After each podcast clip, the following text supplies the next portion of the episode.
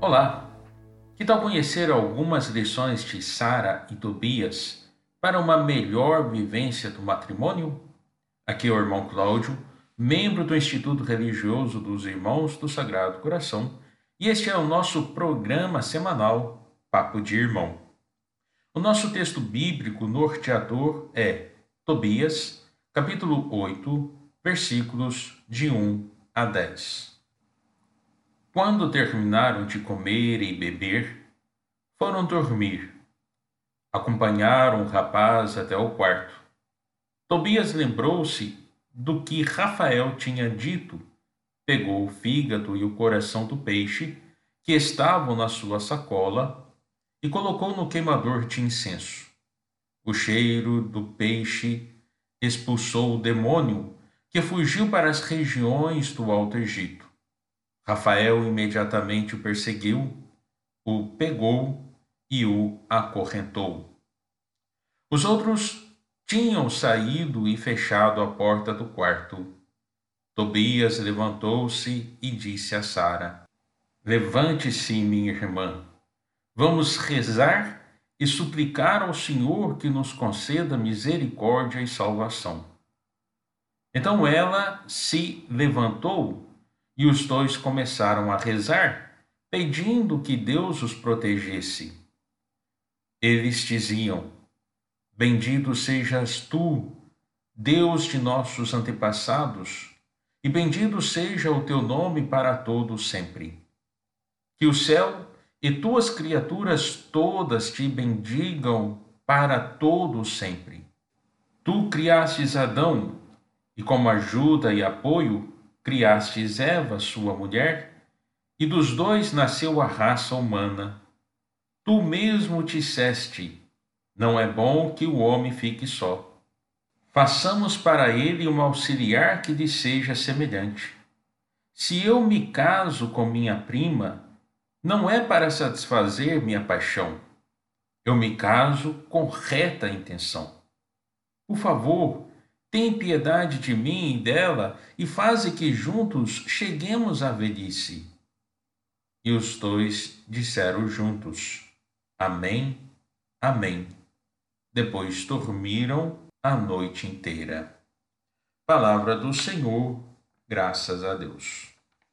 O livro de Tobias não é um livro histórico, mas sim um livro a ser lido a partir da história. O que quero dizer com esta afirmação?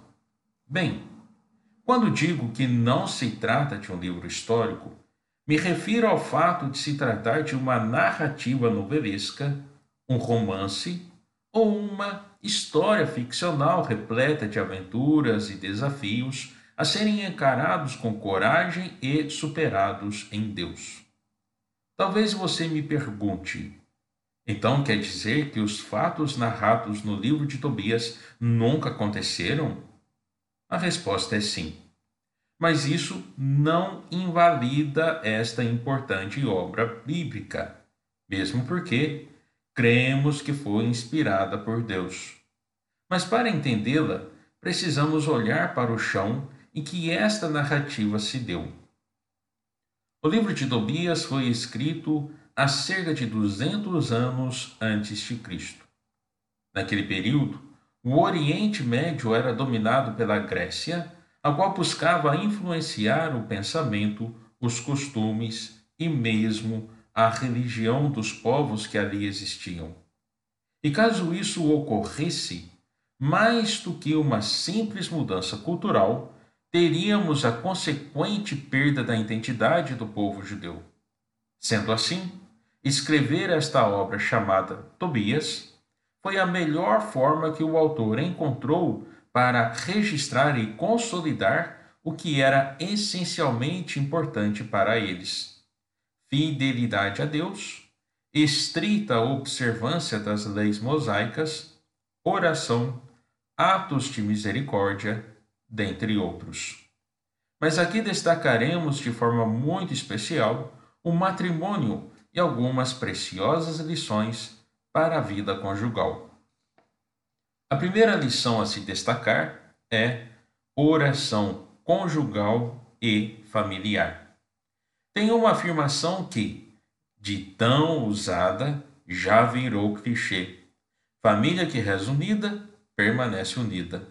Portanto, se a sua família e seu cônjuge são realmente importantes para você, considere colocar esta lição em prática. Mesmo que, para isso, tenha de se levantar de seu leito para chamar a sua esposa ou marido para orar. Segunda lição: leitura orante da Palavra de Deus. O arcanjo Rafael representava a voz de Deus a ser ouvida, acolhida e seguida por Tobias e Sara. A voz de Deus para nós são as sagradas Escrituras. Não há desculpa para não dedicar um tempo diariamente à escuta atenta e orante da Bíblia, já que diversos sacerdotes vêm prestando este grande serviço de ler e meditar o Evangelho do dia para nós nas redes sociais. Terceira lição: mantenha o demônio longe. No texto bíblico, Tobias precisava queimar fígado e coração de peixe para afastar o demônio de perto deles. E aqui eu te pergunto: quais são as atitudes que você precisa desenvolver para manter a harmonia em seu lar? Que comportamentos precisam ser estipados e queimados para que o demônio da destruição e da ruína não ameace seu lar? Em geral, temos consciência do que precisamos mudar. Muitas vezes, no entanto, falta-nos um pouco de coragem, foco e determinação para dar esse primeiro passo. Não tenha medo. Lembre-se de que a graça de Deus o acompanha e te dará sustentação. Finalmente, o último ponto: confie em Deus. Obrigado pela sua companhia. Deus o abençoe e nos vemos na próxima sexta.